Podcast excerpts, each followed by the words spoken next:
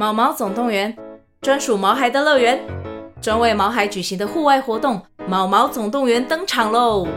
今年春天，带着毛孩出门去，一起在草地上追赶、跑、跳、碰。各位爸妈，带着毛孩们，哔哔，集合，集合！三月二十三号与二十四号，台北大佳河滨公园八号水门，毛毛总动员，专属毛孩的乐园。活动详情请见资讯栏或至 Klook 售票网站。各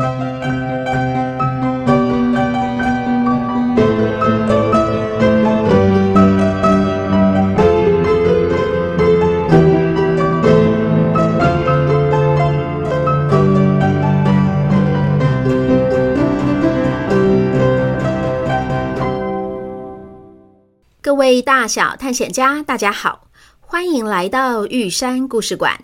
我是你们今天的说书人玉山。今天我们要继续来说破案姐妹花的故事。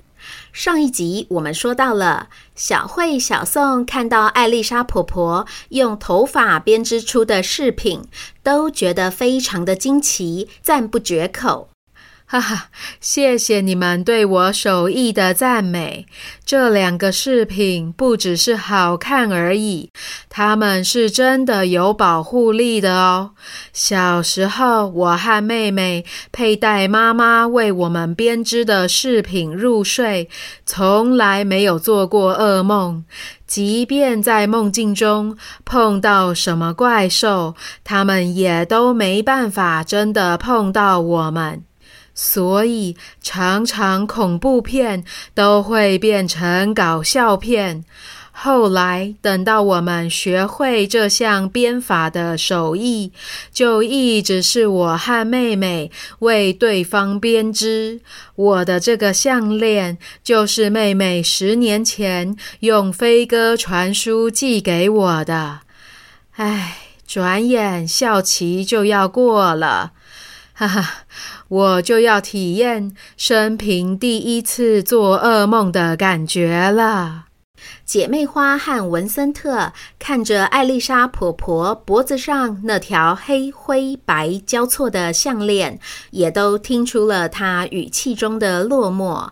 小宋问：“艾丽莎婆婆，这个编法饰品是有期限的吗？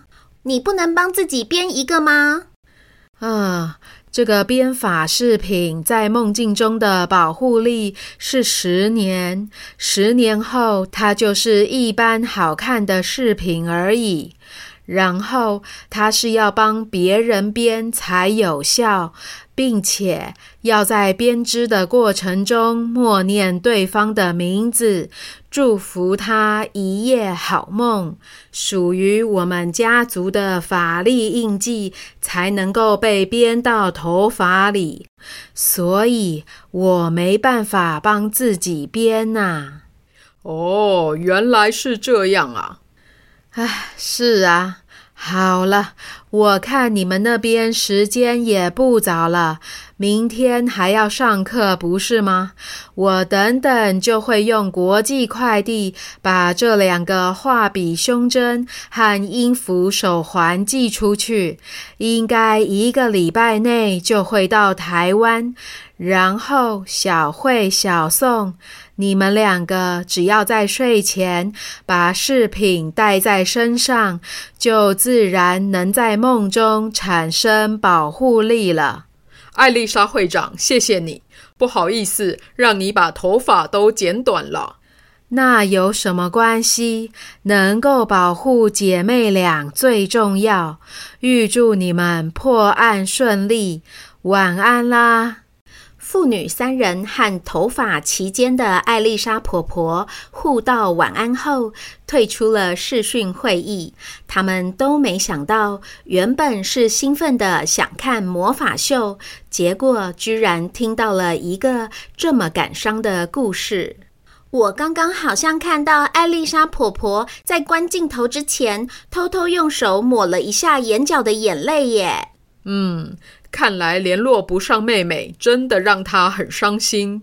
我们有办法可以帮她找到妹妹吗？可是我们又不会骑扫帚，也没有那些鸽子呀。哦，对耶，那怎么办？一件事一件事来。会长说出他的秘密，告诉我们编织饰品的事，应该不是要我们帮他找妹妹，而是希望你们可以继续在梦境中破案。我们就先专心处理这件事。也是这样，说不定案子解决了，艾丽莎婆婆的压力不见了，到时候不用新的编织饰品，也能够一觉睡到天亮了。哦，有道理耶！好期待我们的饰品寄过来之后会是长什么样子哦。结果国际快递速度超快，第三天就抵达台湾。文森特在周五晚上带着包裹回家，和姐妹花一起拆开箱子，看到了两个精致无比的雪白饰品。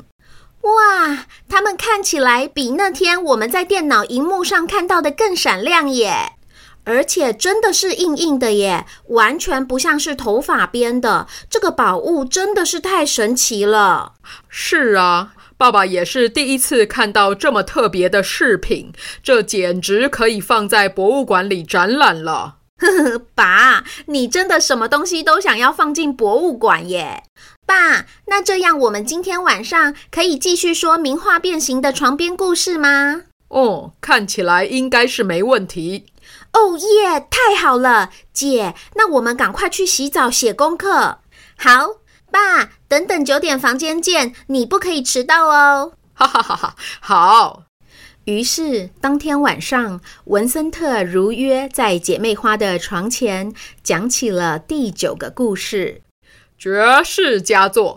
爸爸今天要跟你们说的故事是哪里来的小动物们？哈，小动物们是有很多只吗？是啊，一共有四只，分别出现在四幅作品里面。咦，四幅作品也太多了吧？哈哈，因为这四幅作品是系列作，虽然每一件拆开来看都是很漂亮的女神图，但合在一起看又更加的完整。可以感受到不同季节的变化。这个四连作是捷克的画家，我知道是木下画的。咦，你怎么知道？这个画名叫做……我也知道是四季。哇，你们也太厉害了吧！果然有先查资料做功课，有差哦。呵呵，因为爸，你之前有提过捷克，然后我们又刚好拼过四季这幅拼图啊。没错。发生变形的名画就是捷克画家木下的《四季》。木下早年是一个知名的商业艺术家，他在法国工作时，为许多舞台剧、饮料、香水，甚至是火车、铁路画了很厉害的宣传海报，不止达到了很好的广告效果，也美得让人想要收藏。因此，这些海报常常一贴出来就会被偷走。哼，这也太夸张了吧？那这样木下画几幅都不够啊？哦，这些海报是用印刷的。木下在纸上画出原稿，然后交由版画师傅制版，接着印出来。透过大量复制，才有办法达到四处张贴宣传的目的。那不是跟日本的那个葛饰北斋一样吗？对耶，葛饰北斋画旅游手册，木下画商品海报。哈哈，没错，你们两个联想速度很快呢。也因为这样的版画创作，让一般民众可以接触到美丽的艺术作品，所以木下的画作流传的很广，也影响非常深远。现在很多文创商品上都可以看得到他的作品，像你们那个拼图就是。哦，原来是这样。因为四季这个主题很受欢迎，木下一共画过三次，其中最早画也最知名的就是你们拼图上的那四幅。春季女神弹奏着七弦竖琴，迎接白色小花的盛开；夏季女神则是热到不想动，坐在水边泡脚纳凉；秋季女神在摘葡萄；冬季女神穿着绿色的斗篷，在雪地里看起来很冷的样子。没错，没错。因为木下作品的细节非常多，又有很多大自然的景色，所以动物们出现在画作里根本不容易被发现。这个住在捷克的私人收藏家族跟我们协会联络的时候说，他们不知道这几只动物到底在画里面藏了多久。爸，所以是春夏秋冬四个季节里各出现了一只动物吗？是啊，这四只动物分别是燕子、蟾蜍、金龟子和鼹鼠。什么？是四种完全不同的动物哦？对呀，燕子跟其他小鸟一起并排出现在春天那一幅作品里，蟾蜍在夏季画作的水中游泳，然后金龟子停在秋天紫色的葡萄上。而鼹鼠则是从冬天积着雪的树木下露出了半颗头，然后这四只动物的目光不约而同地都望向了画面中的女神。动物们好可爱哟，感觉它们完全融入在自然环境中了，难怪不容易被认出来。说不定它们都被女神迷倒了，所以才痴痴望着女神。啊，还是他们有什么事情想要跟女神说？哦，经你们这样一说，好像真的很有意思呢。爸爸之前整个心思都在想着要赶快破案，没有去观察画面中这些有趣的细节呢。我不断在想，到底哪些故事里有这几只动物？我想到的有《蟾蜍与钻石》、《快乐王子》里的燕子，还有《金龟子与萤火虫》，以及《小鼹鼠妙妙奇遇记》。但是这四个故事之间有什么关联吗？不然，为什么动物们会一起出现在木下的四连作里呢？唉。我想破脑袋都没有答案呐！爸，没有那么难，你想的太复杂了。其实这四只动物是出现在同一个故事里哦。哦，是这样啊。那我知道白雪公主很喜欢动物，但有出现这四只吗？等等，小慧，你知道是哪个故事了吗？是啊。我也知道喽，这个故事的主角的确是女生，不过她的个子非常娇小，小到可以藏在一朵花里面。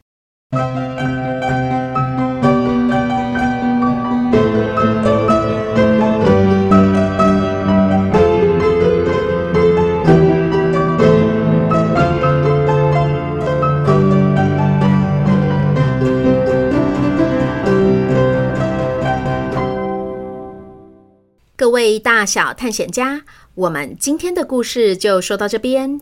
你知道这四只动物是从哪个故事里跑来的吗？小慧、小宋说的这个女主角到底是谁呢？邀请大家在五月二十四号星期三晚上之前，将答案写在玉山故事馆脸书粉砖的这集节目 po 文下。玉山会在破案姐妹花下一集念出答对的小探险家哦，而要在 Apple Podcast 答题的听众，则请提早在五月二十二号星期一之前留言哦。对了。玉山即将在暑假开全新的一轮台湾风土课，这次打算挑战用连续五个礼拜的时间，在周间下午把台湾各个县市和各个小离岛一口气通通上完。玉山将课程设计成四种不同的游戏主题，分别是扑克台湾、色票台湾、宾果台湾，还有宝石台湾。